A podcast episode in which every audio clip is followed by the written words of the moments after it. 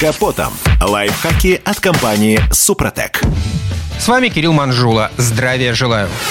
Пескоструй Болезнь, характерная для всех транспортных средств, если, конечно, не предпринимать меры для того, чтобы избежать недуга.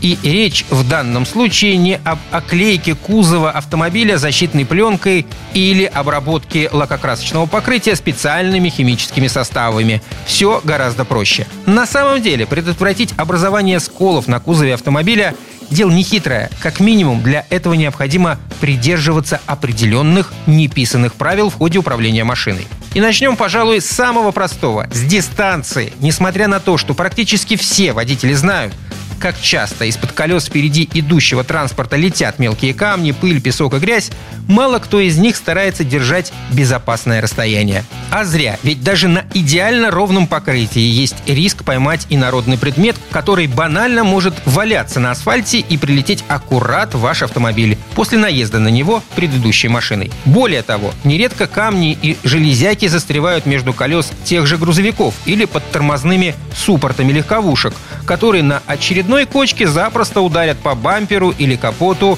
прижавшегося к корме автомобиля. Эксперты рекомендуют держать дистанцию до передней машины не менее 100 метров, а до грузовика все 150. А еще не стоит устраивать гонки, когда вас уже кто-то обгоняет. Лучше пропустить, дав возможность человеку осуществить свой маневр, не забросав вас при этом камнями. Попутный автомобиль обстреливает соседей по потоку не меньше, чем это делает большегруз, которому вы сели на хвост. Не менее критичным для преждевременного появления пескостроя является превышение скоростного режима. Особенно во время езды по грунтовке или участку трасс, усеянным щебнем. От скорости поднимается пыль, ссоры, камни. И чем скорость сильнее, тем эффектнее удары а лакокрасочное покрытие кузова. К слову, проблема актуальна и для езды зимой, в местах, где полотно посыпают песком или антигололедной гранитной крошкой. Наконец, старайтесь выбирать время для поездок, когда на дорогах наименьшее скопление автомобилей. Как, собственно, по возможности не выезжайте на проезжую часть в темное время суток и избегайте активной езды по пересеченной местности.